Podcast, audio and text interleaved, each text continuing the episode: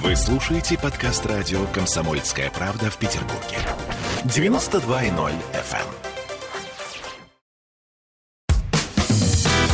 Легенды и мифы Ленинградского рок-клуба студии радио «Комсомольская правда» в Санкт-Петербурге в программе «Легенды и мифы Ленинградского клуба» у микрофона Александр Семенов. Здравствуйте, рокеры! И сегодня у нас в студии удивительный человек, мой большой друг, поэт, композитор, звукорежиссер, мой коллега, радиоведущий, обладатель массы премий, удивительный человек по доброте, по отношению к тем людям, которые приходят к нему ему в эфир. Да что я все, в принципе, вокруг да около. Дмитрий Филиппов. Дима, добрый вечер. Привет, Саш. Очень рад тебя видеть. И я очень рад тебя видеть в студии «Комсомольской правды». И у нас сегодня с тобой... Ты, кстати, где родился? Здесь я коренной до противного. До противного это до какого? Э, до четвертого. Ого! А в каком районе? Петроградская сторона для меня родная, поэтому я не могу слышать слово «Петроградка». Меня оно вводит в резонанс и разрушает на корню. Ну, центр города. Центр города. То есть ты центровой? Гороховая, Петроградская сторона. Ты центровой парень? Наверное, не знаю. Но э, детство я прожил в Выборгском районе, конечно, уже и до сих пор живу там. Э, детство с какого времени? Э, с первого года. Но дело в том, что родители, их квартира оставалась на Яблочково. Вот, и я там бывал, как ты понимаешь, много и часто. А на Петроградке это была коммунальная на квартира? На Петроградской. На Петроградской. Это была коммунальная квартира? Конечно же, коммунальная квартира. Изначально это была пятикомнатная квартира, подаренная моим каким-то очень богатым прадедом, который убежал куда-то, говорят, в Париж и владел домами на Васильевском острове. Вот э, своему отпрыску он подарил эту квартиру. В пять комнат большевики сразу после 17-го отняли часть. В общем, потом из этой квартиры пятикомнатной оставалось две комнаты, в которых, собственно говоря, семья жила. Это красивый миф от Дмитрия Филиппова. Это правда. Это а, это миф. правда? Это чистая правда. Э, ну, переехал в Выборгский район, учился... Яблочко, Яблочково, дом 3, квартира, по-моему, тоже 3. Ага. И где учился, в какой школе? 117 Хорошо учился? Слушай, я учился хорошо до седьмого класса. А, в седьмом классе я узнал жизнь. Э, меня что-то завернуло после лет. Я угодил в больницу со всякими желудочными делами. Я был на юге. В общем, юг свое дело сделал. И я провалялся в детской, ну, что, мне там 13 лет, э, меня, как в фильме, меня зондировали, ничего не нашли, вот, но месяцок я пробовал там. И нас, как в советские времена было принято, там было, были учителя, мы учились, и учились очень круто, как бы круче, чем в школе. И я прям так продолжал хорошо учиться. Ко мне отец приходил по математике, меня подтаскивал, мне все это нравилось. Вот, я там вообще все на пять всякие контрольные писал. И возвращаюсь в школу. И перед Новым годом математичка старая такая, Грымза, вызвала моего отца и говорит при мне, я Диме не могу поставить положительную отметку, ну, в смысле, там, не 4, не 5 четверти, потому что его не было. Я говорю, ну, вот же там, как бы, все вот это. Нет, у него будет 3. И поставила мне 3. А мне уже было 13 лет, нельзя такое делать в 13 лет. И я подумал, а сгорите вы все в аду подумал я, рок-н-ролл. И все. И все. И я ушел в рок-н-ролл. Я послал их к чертовой вот этой вот самой родственнице. И я дошел до того, что в девятом классе, ну, я же все-таки из приличной семьи, интеллигентной направленности и весь бэкграунд, к сожалению, вот такой вот. Э, я прекрасно понимал, что дальше чего-то нужно, дальше чего-то куда-то. Я посмотрел, что из девятого класса в аттестат идет только география. И я по географии получил 5 в аттестат. А по всем предметам я просто не учился вообще в девятом классе. То есть вообще. Я не знаю, о чем был курс девятого класса. Э, мы с моим приятелем вдруг почувствовали в 16 лет, что мы гении. И мы на всех уроках писали стихи. Э, половина учителей знала это и прекрасные были времена тогда, начало 80-х. Учителя это поддерживали. То есть, ты мог на математике писать стихи, и тебя не трогали. И учитель знал, что ты пишешь стихи на математике. И бог с ним. А половина не знали. Мы как-то выкручивались. И мы целый год писали стихи. И мы были гениями. 16 лет. Вот потом нас спустило. Ты так красиво сказал о своей семье. Чем занимались твоя мама и папа? Слушай, я вырос абсолютно в не рок-н-ролльной приличной семье. Как я сейчас это понимаю. Ну, понимаешь, для рок-н-ролла нужно, чтобы ты жил в каком-нибудь рабочем квартале, чтобы твои раз... родители развелись еще до свадьбы. Вот, ну и так далее. Выпивали. Да, чтобы... Ну, в общем, всякие ужасные вещи, чтобы ты стал звездой рок-н-ролла. А Я был обречен э, с самого начала, потому что это приличная семья. Мой отец э, был доцентом кафедры э, приборостроения, приборостроительного факультета ЛКИ. Преподаватель. Э, Преподаватель, да, ну он занимался научной деятельностью очень серьезно, всякие разработки. Э, В 77-м он получил трудового красного за какую-то жуткую антиторпедную систему. Они там сдали ее. Вот, самый главный получил героя, а те, кто делал, делал, они получили красного знамени. Те, кто под ним были под руководителем. понятно. Вот, то есть целая такая история была громкая. Вот, мама работала здесь, Морфис приборе, вот на Чкаловском, вот туда, э, ведущим инженером, тоже, соответственно, после ЛКИ. Вот, так что я вырос в семье научно-технических работников. НТР. Да, э, со всем э, должным бэкграундом. На удивление, как я сейчас понимаю, они получали выше среднего. То есть мы не жили в каких-то стесненных э, обстоятельствах, но при этом денег не хватало, это по поводу жизни в СССР, вот денег не хватало ни на что, и слово экономить и денег нет, оно звучало просто вот с самого детства, потому что они как бы были э, целево направлены. Ну, в 75-м они купили машину. Вот «Жигули» копейки. Но денег нет. Денег не было, действительно, потому что, чтобы купить копейку «Жигулей», была продана дача, э, все родственники. Дача, но денег нет. Денег не было, действительно. А, Хотя вот сейчас я смотрю, да, там отец получал приличную зарплату, и всякие вот эти вот научные дела приносили тоже. И это все уходило туда, в бездонную яму. Потому что на эти деньги мы никогда не ели, ну, скажем так, э, мы не голодали. Вот, но никаких изысков и деликатесов никогда не было. То есть, вот эта вот советская макаронно-котлетная диета, она э, вот просто... И это было нормально. Это как бы вот считалось, ну да, вот так. Но это еда, вот ее так едят. Она невкусная, поэтому ее лучше не есть. И лучше проводить время во дворе, играя в футбол. Вот меня, э, конечно же, вот почему, наверное, все-таки я к рок-н-роллу приблизился, потому что меня вырастил двор.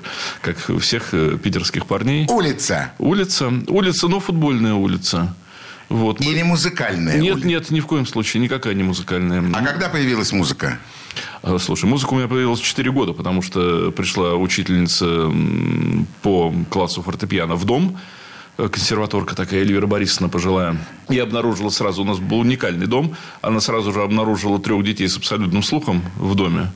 Вот, одним из которых оказался я. То есть, у нас занималось в доме, по-моему, четыре человека. На... У нас все на чем в доме, вот дети все на чем-то занимались, на чем-то играли. Вот, и я Ты выбрал. я не выбирал. Меня посадили за пианино, мне купили «Красный октябрь» 69 года выпуска.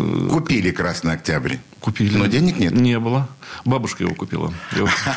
Вот это честный ответ. его купила бабушка, да. Э, У нее из вот последних... И вот, э, на самом деле, это были вот те деньги. От, э, дача была шикарная. Это было 24 сотки в Горелово. Это дача моего деда. Он был каким-то одним из ведущих конструкторов Адмиралтейского. Поэтому ему вот как бы там Какая прекрасная родословная. Слушай, ну она такая нормальная, потому что они, вот э, как бы деды, они все были из э, относительно пролетарских семей. Особенно тот, у которого две дома на Васильевском. Слушай, ну там совсем все плохо, потому что по материнской линии это какие-то миллионеры из Варшавы. Вот. К сожалению, все деньги не дошли. Случились... Все ясно. У нас в гостях скромный, удивительно, так сказать, безденежный, вообще очень такой пишущий стихи Дмитрий Филиппов. Дим, давай послушаем первый твой, боюсь уже говорить, слово трек, или мы будем сейчас слушать песню? Да слушай, ну это песня, которая упакована в трек. Они же Отлично. треками записаны. Что будем слушать? Давай для разгона послушаем «Самолеты». Это песенка с пластинки «Ангел на ветру» до 2008 года. Вот. Э, Но она для меня все еще свежая. Такая, ну, если говорить, да, про роковые какие-то вот моменты. Вот оно. Слушаем.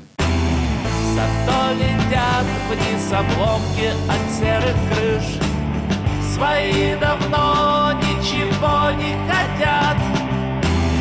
Чужие ждут твоей крови, спи, малыш.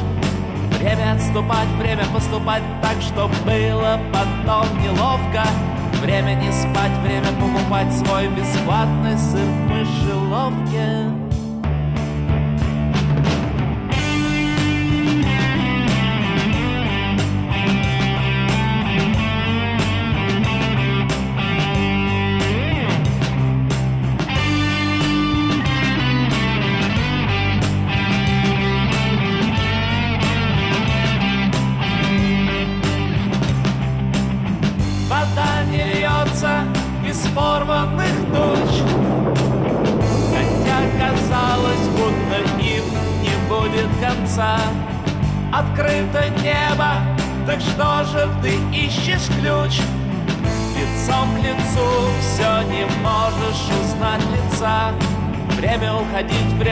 время уводить утонувший флот вниз по течению. Время проводить параллельные линии с точкой пересечения.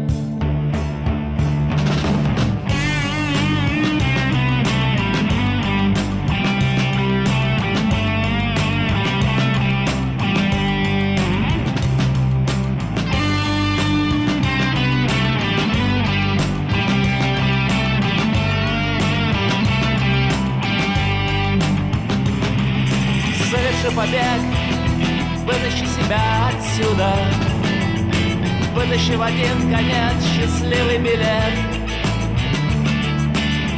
На протяжении всех отпущенных лет. На расстоянии понимания друг от друга. Ты все бежишь, заметая свой след. Все вычисляешь квадратуру порочного круга.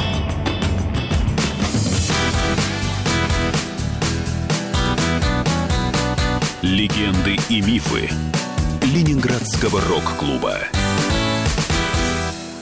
Вы слушаете подкаст радио «Комсомольская правда» в Петербурге. 92.0 FM.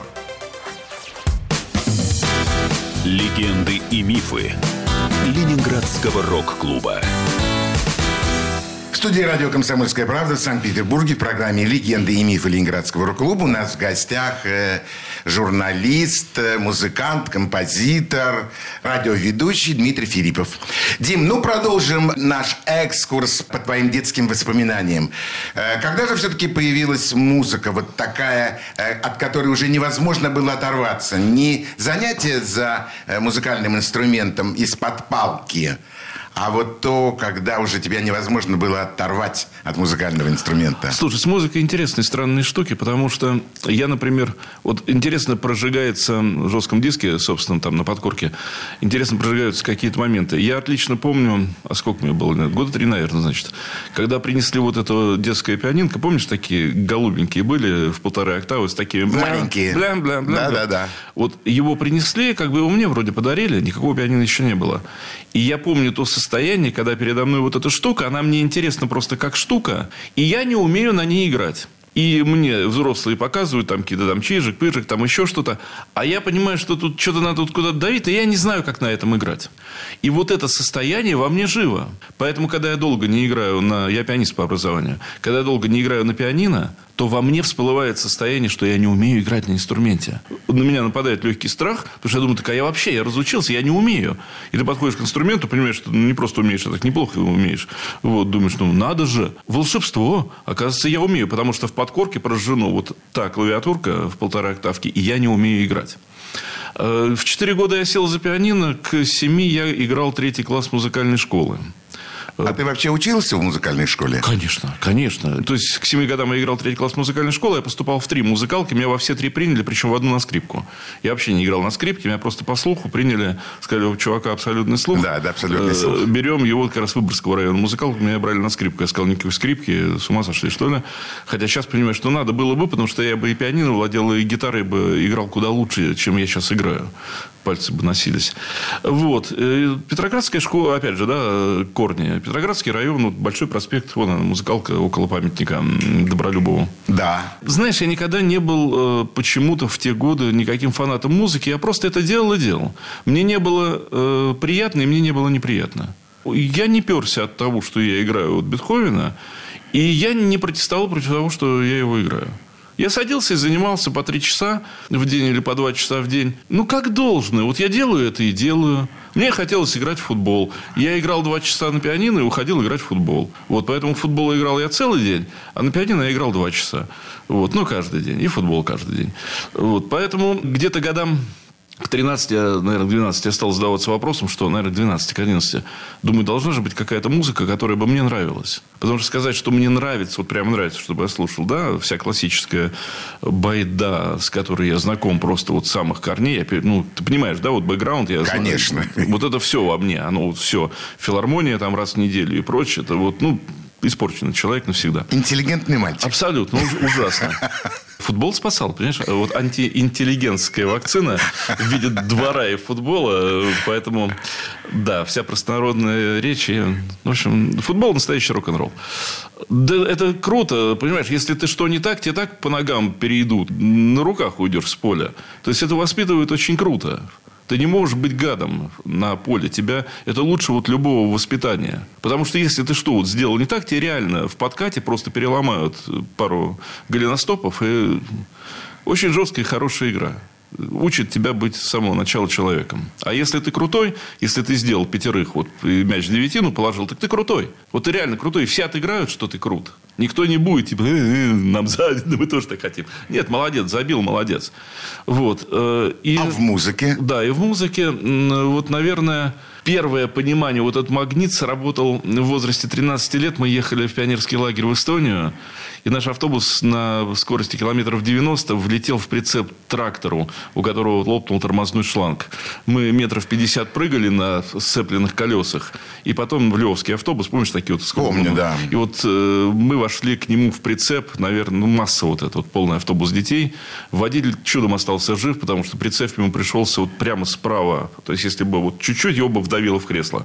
А так он только на руль хорошо прилетел, видно, ребра сломал. И мы сидели в поле и ждали ждали, когда, значит, детей вынут из поля. Все остались целы, живы, вроде ничего. И пионер-вожатый взял гитару, молодой парень, и спел две песни. Я этих песен не знал. Он спел «Марионетки» и он спел «Синий лес». Э, «Синий лес»? Что такое марионетки, я Гра... представляю. Градский. Александр Градский. Градский. Синий лес, синий лес. да, была такая песня, да. Супер песня, все. Э, я его нашел у скоморохов, э, потому что да, пос- да, послушал. Да, были скоморохи. Вот. И он спел две песни, и я понимал, что они абсолютно э, противоречат всему тому, что я слышу по радиоточке и вообще всему тому, что я знаю. Они, в принципе, ну, к тому времени я слышал какую-то музыку, понятно, что школа, там, танцы, как-то это все. Вот. Но вот такого, чтобы вот ВКонтакте, я понимаю, что вот он на русском языке, и это очень классно, и мне это очень нравится, я хочу так же.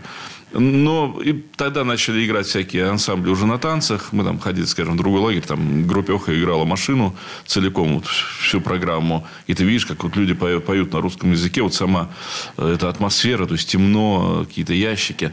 Хотя, я думаю, первый ажиотаж э, случился, наверное, где-то в младших классах, Потому что я помню, что я то ли задержался, на продленке я не был, а может и был. В общем, я был вечером в школе, и вдруг я слышу мощнейшие звуки снизу. Я бегу вниз, со второго там, или с третьего этажа вниз на первый. Из столовой это доносится. Я подбегаю к столовой. Ну, буквально второй, наверное, там, или третий класс какой-то. И на сцене, как я тогда это смог отождествить, стоят диваны. Я думаю, почему диваны? Это были колонки такие вот. Они э, для меня выглядели как диваны. Какие-то старшеклассники, значит, что-то дергая, из этих диванов вырываются просто какие-то адовые звуки, но меня куда-то утянули, и вот я утянулся. Вот, то есть, вот эта магия, она уже тогда была прочувствована. Ну, где-то к 13 годам я, наверное, был так абсолютно потерян в этом отношении, потому что я очень хорошо играл на пианино. Ну, представляешь, после музыкальной школы. Ну, конечно. И еще я играл с баянистами 5 лет или 4 года на органе, с оркестром баянистов. Очень сильный был оркестр Петроградской стороны. Вот это мы на радио записывались в этой огромной шикарной студии на итальянской. В Москву ездили с гастрольными. Вот, то есть, это все было круто. И я играл какие-то такие партии на этом несчастной на этой юности. Э, Зеленого цвета. Зелененькой юности. Слушай, я играл такие партии. Мне даже интересно, вдруг эти пленки бы сохранились на итальянских. Хотя, конечно, их там все порешили уже. Но там какие-то были бешеные пассажи. Мне сейчас так просто в дурном сне не сыграть, чего я тогда играл. И понятно, что я был обречен оказаться в какой-нибудь группе. Собственно говоря, вот осенью 78-го, в переходе на 79-й, От к этому мы вернемся, но вначале мы послушаем еще одну песню, которую ты предложишь нашим радиослушателям. Я предлагаю песню «Магия секса». Почему я ее предлагаю? Потому что, во-первых, к ней есть видео. Вот. Наши радиослушатели с удовольствием да, это увидят. Да. А во-вторых, когда на Фонтанке работали, вот как раз с ведущей, известной уже «Комсомольской правды» с Олей Маркиной, мы вместе вели передачу «Секс по вторникам», и она в два года звучала заставкой, эта песенка моя. Э, песня, э, ее все воспринимают в лоб всерьез, и это ошибка. Я ее писал, Саш, я ее писал как пародию на музыку к порнофильмам. А есть специальная музыка да, я... к, этим, к, это, к этим фильмам? И если ты вспомнишь фильмы, особенно 70-х, начала 80-х годов, ты, конечно, их не смотрел. Вот. Но если ты вспомнишь, что это сладкая такая ни о чемная музыка, и я взял гармонию из... Жутем. Ну, такой вот, да, вот. Я взял гармонию из одной своей песни, ну, просто взял гармошку и стал ее играть фанком. Предисловие прозвучало, теперь мы слушаем данную композицию. Это магия секса, магия секса. Это магия секса, магия секса. Ты подходишь к ней, ты смотришь в глаза, достаешь своего козырного туза из кормленой колоды и тихо шепчешь, ты лучше зрелище хлеба. Ты берешь ее руки, целуешь ладони, она уже тает, она уже тонет в этом медленном пьяном тумане с привкусом неба. Спроси, кого хочешь, каждый скажет, что может. Но еще одна ночь без любви И день бессмысленно прожит. Это магия секса, магия секса. Это магия секса, магия секса. И ты танцуешь по самому лезвию бритвы Ты не помнишь слов ни одной молитвы Что способны вернуть ваши души на прежнее место И это общий итог ваших долгих странствий кончилось время и нет пространства, и снова слеплены с ней из одного теста. Спроси, кого хочешь, каждый скажет, что может. Но еще одна ночь без любви, и день бессмысленно прожит.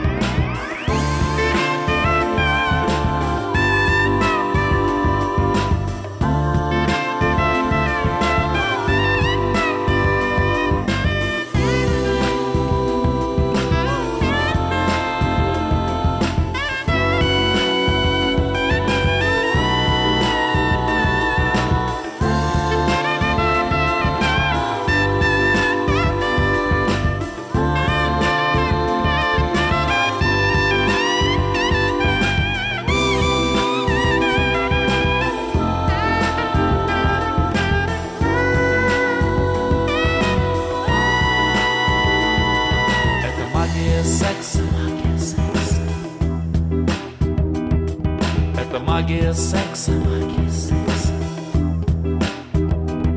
И больше ваши тела не подвержены тлению, вы дошли до точки, точка плавления позволяет забыть абсурд событийного ряда. И это бой со своей обнаженной тенью, это ужас полета, радость падения, это сильное действие самого сладкого яда.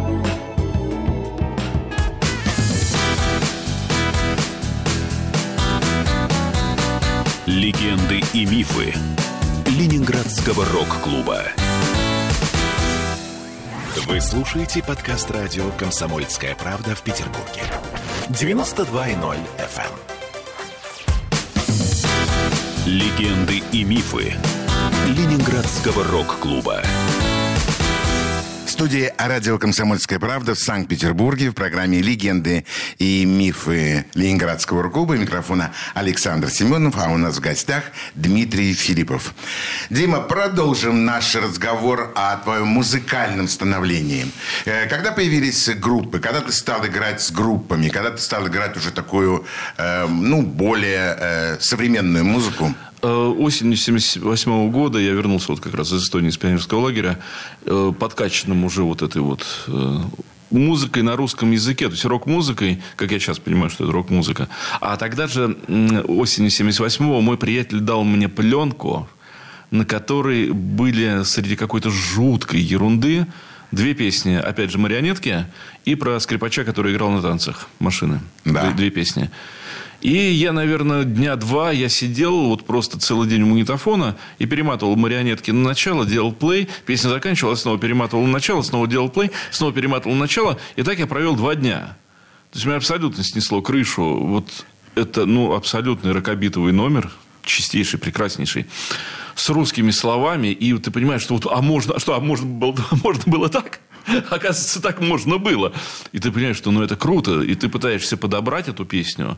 И ты понимаешь, что с классическим музыкальным образованием ты подбирать вообще ничего не можешь. Ты не умеешь это все делать. Но ты чего-то там как-то вот с трудом на пианино, умея хорошо играть, ты с трудом подбираешь какие-то вот кусочки. И да, осенью 78-го была первая попытка поиграть с одноклассниками. И тут же на общей репетиции в большом зале столовой э, любой школьной вот меня увидела более старшая группа, э, которые тут же сказали, а, там есть клавишник, о, он умеет играть. И я тут же был втащен в нее. Вот, так что 79-й год, и уже к 80-му мы играли так. Я застал вот эти счастливые времена, Господи, когда объявляется концерт группы в школе, и на этот концерт приезжают несколько школ И со всего района. со всего района. И учителя в панике... Бальзам на сердце. э, Учителя в панике отменяют концерт, потому что вокруг школы ходят тысячи. Тысячи.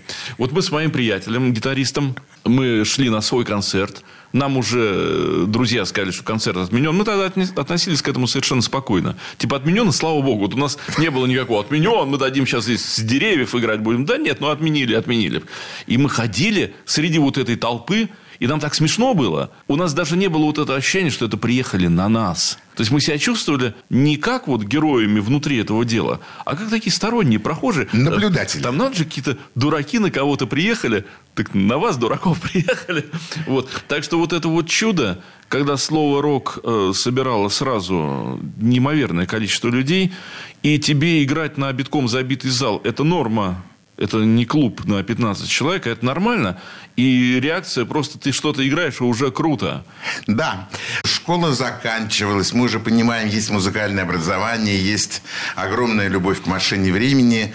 Э, школа закончилась. Дальше институт. Слушай, куда поступать? когда школа закончилась, во-первых, уже первая рок-группа распалась. Э, Первый пик э, пришелся на 81 год. У нас была очень неплохая группа. Нас уже было четверо. И двое из нас. э, Я после школы поступил э, в джазовое музыкальное училище Салтыковка.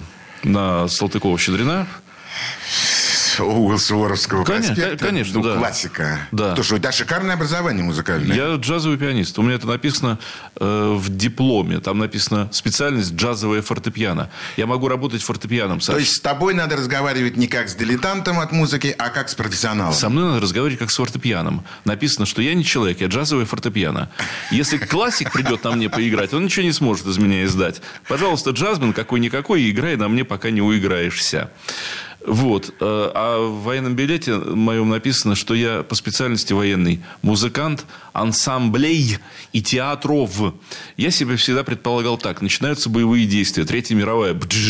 И одновременно с этим открывается огромное количество театров и организуется дикое количество ансамблей. Ну, у меня же написано, что ансамблей и театров.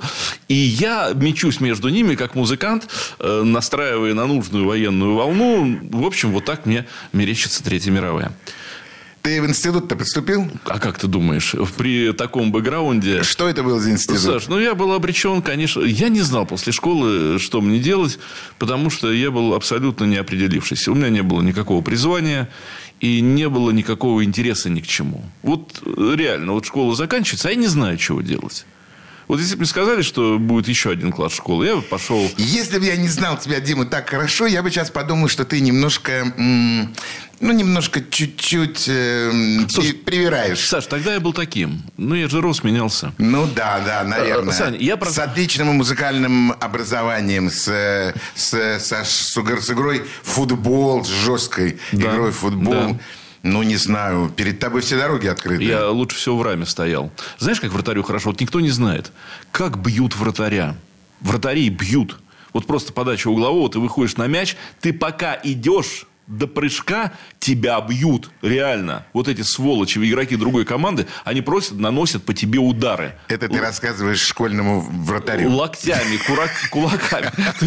Когда ты уже выпрыгнул на мяч, и вместе с тобой выпрыгнула еще одна скотина шипами на тебя... Это больно. Это кроваво больно. Да.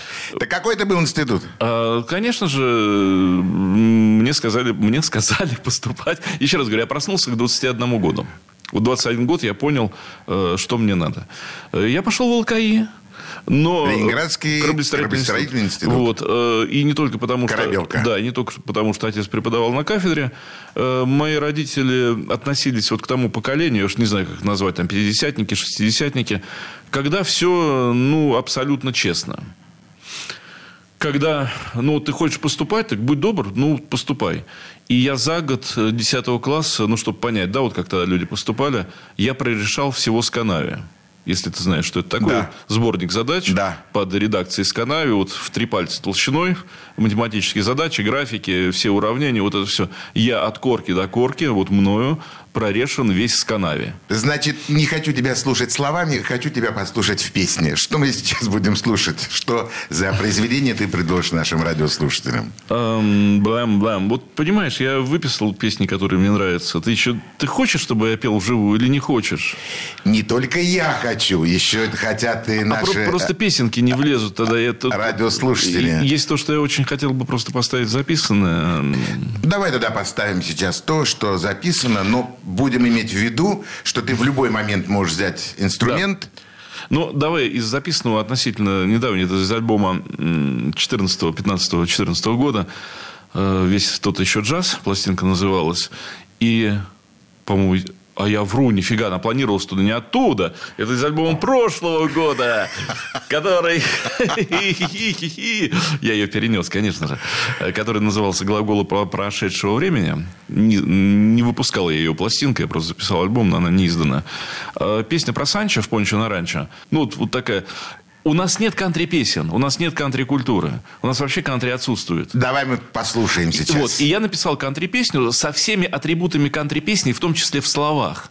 Мне хотелось сделать настоящую хорошую дурацкую хитовую кантри-песню. Она? Слушаем. Санчо в Пончо на ранчо. Я жил, как жил, и время страницы листала. Я жил бы и дальше, но вот что со мной стало. Как-то в Пончо приехал Санчо, рядом с нами построил ранчо, вот только Санчо с ранчо мне не хватало.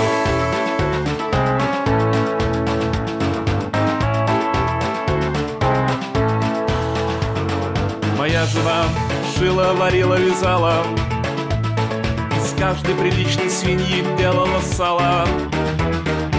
Как-то увидев Санчо в пончо, она сказала. Я сейчас кончу. И быстро ушла к нему делать то, что сказала. Я в принципе добрый парень Или что-то в этом ключе. Простой, как ингредиенты для бизнес-ланча. Я терпеливый парень, но чувствую близится время че. Я точно прикончу Санчо в пончо на ранчо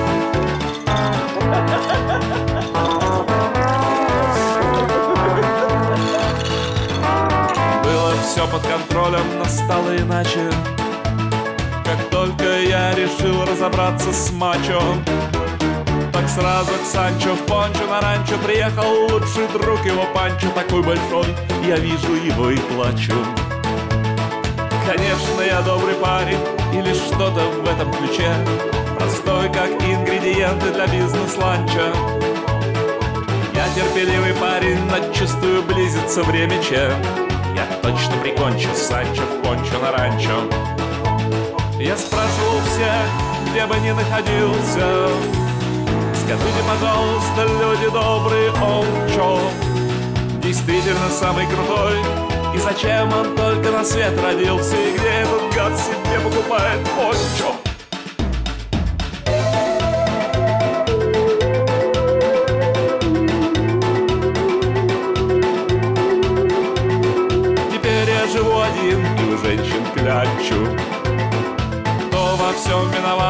Конечно же, Санчо. И если кому-то понятно это, то я принимаю любые советы, как бы прикончить Санчо пончо на ранчо.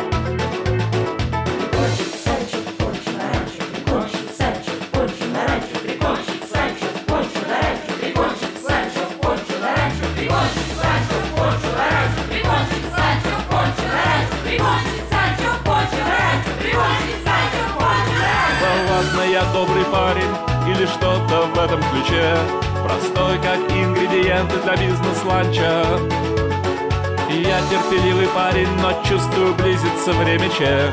Я точно прикончу Санчо Пончо на ранчо. Я помню, я добрый парень Или что-то в этом ключе.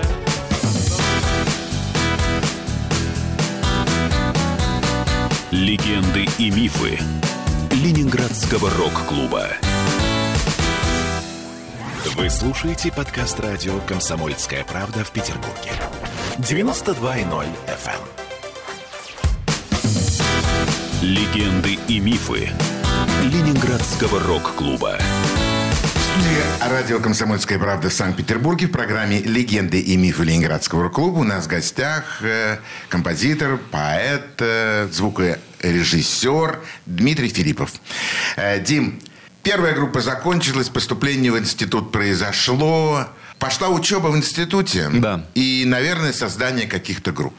Э, Вот э, первая моя группа, когда 82 год, я в институте, она еще была жива, она э, так как-то пыталась выжить в этой. А мы играли довольно-таки хорошо. Я сказал, что мы из джазовых музыкальных заведений. И мы играли джаз-рок. В общем, на самом деле, хорошо навороченный. Это все звучало немножко, конечно, андеграунд по-дворовому так резко. Но там были сложные партии. Некоторые гитарные партии гитариста, которые он играл тогда, мне сейчас не сыграть.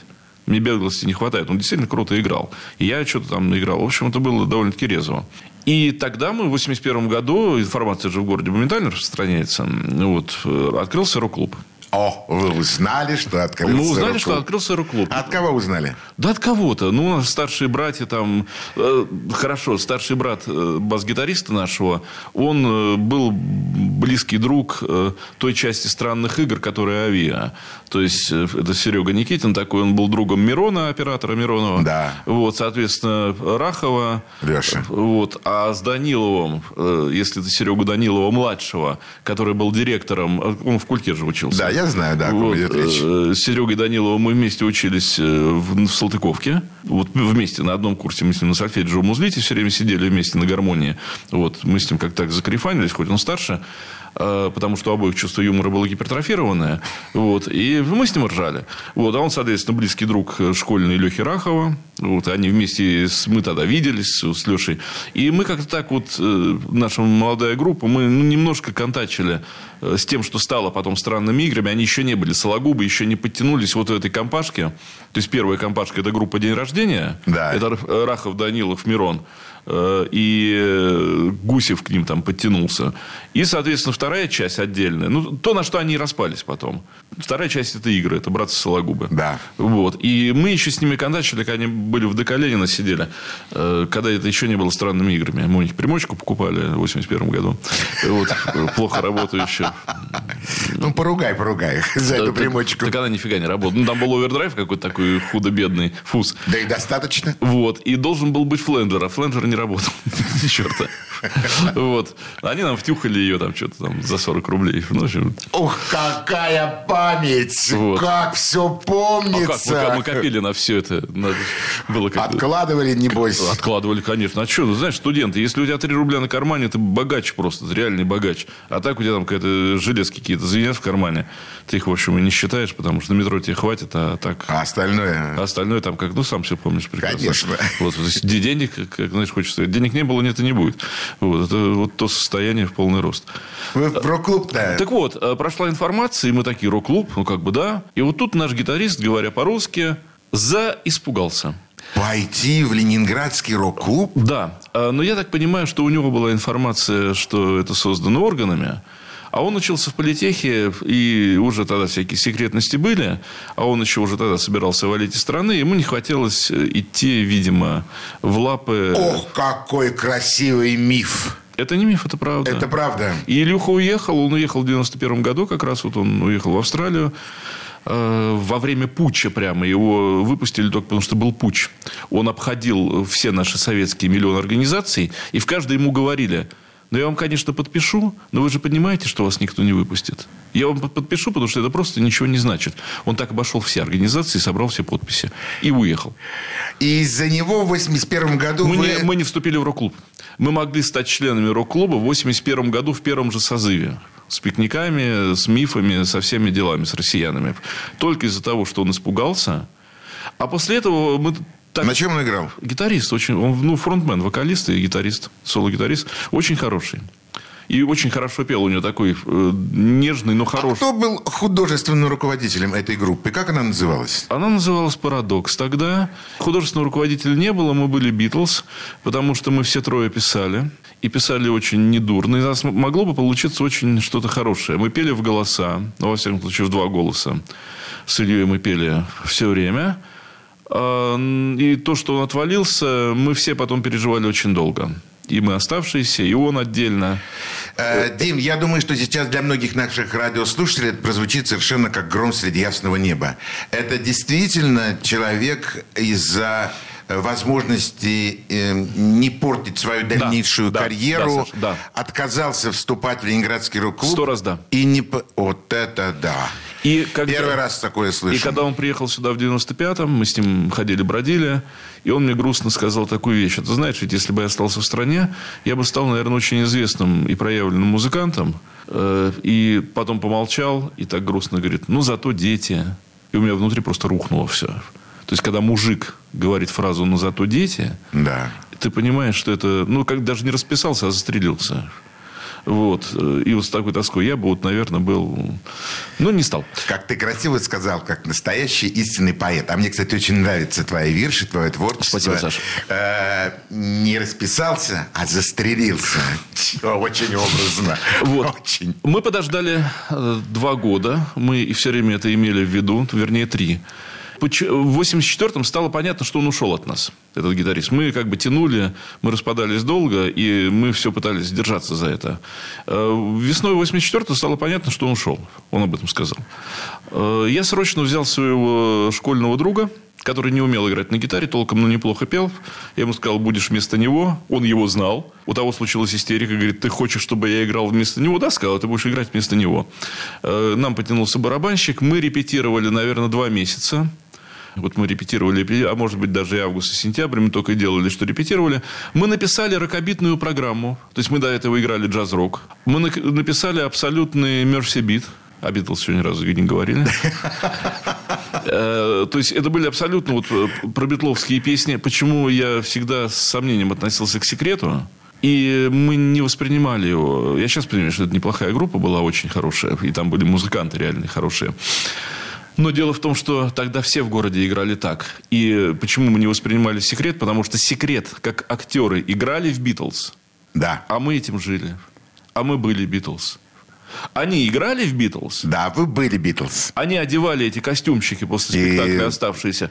А нам бы никогда просто в голову в дурном сне не пришло одеть на себя битловские костюмы, потому что это стыдно. Ну, потому что все так умеют. И даже если тебе скажут, ну, парень, это же выстрелит, ты же на этом срубишь деньги. Но это стыдно, так нельзя. И мы этого не делали.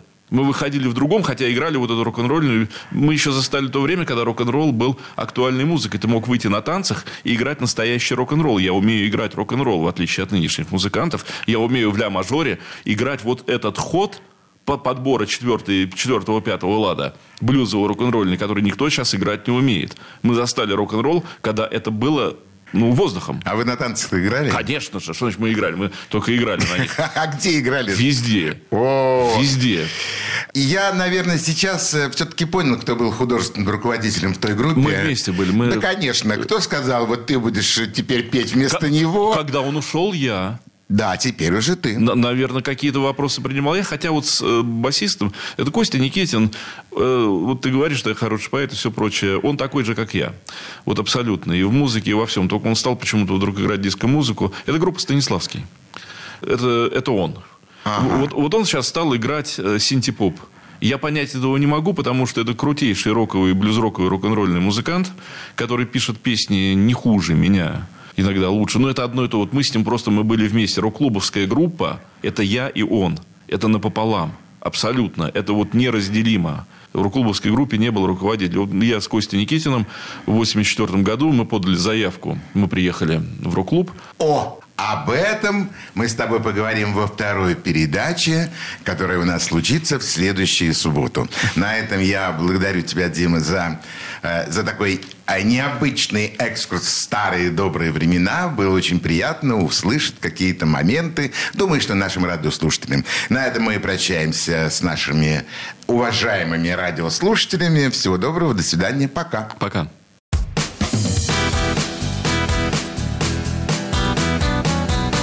Легенды и мифы Ленинградского рок-клуба.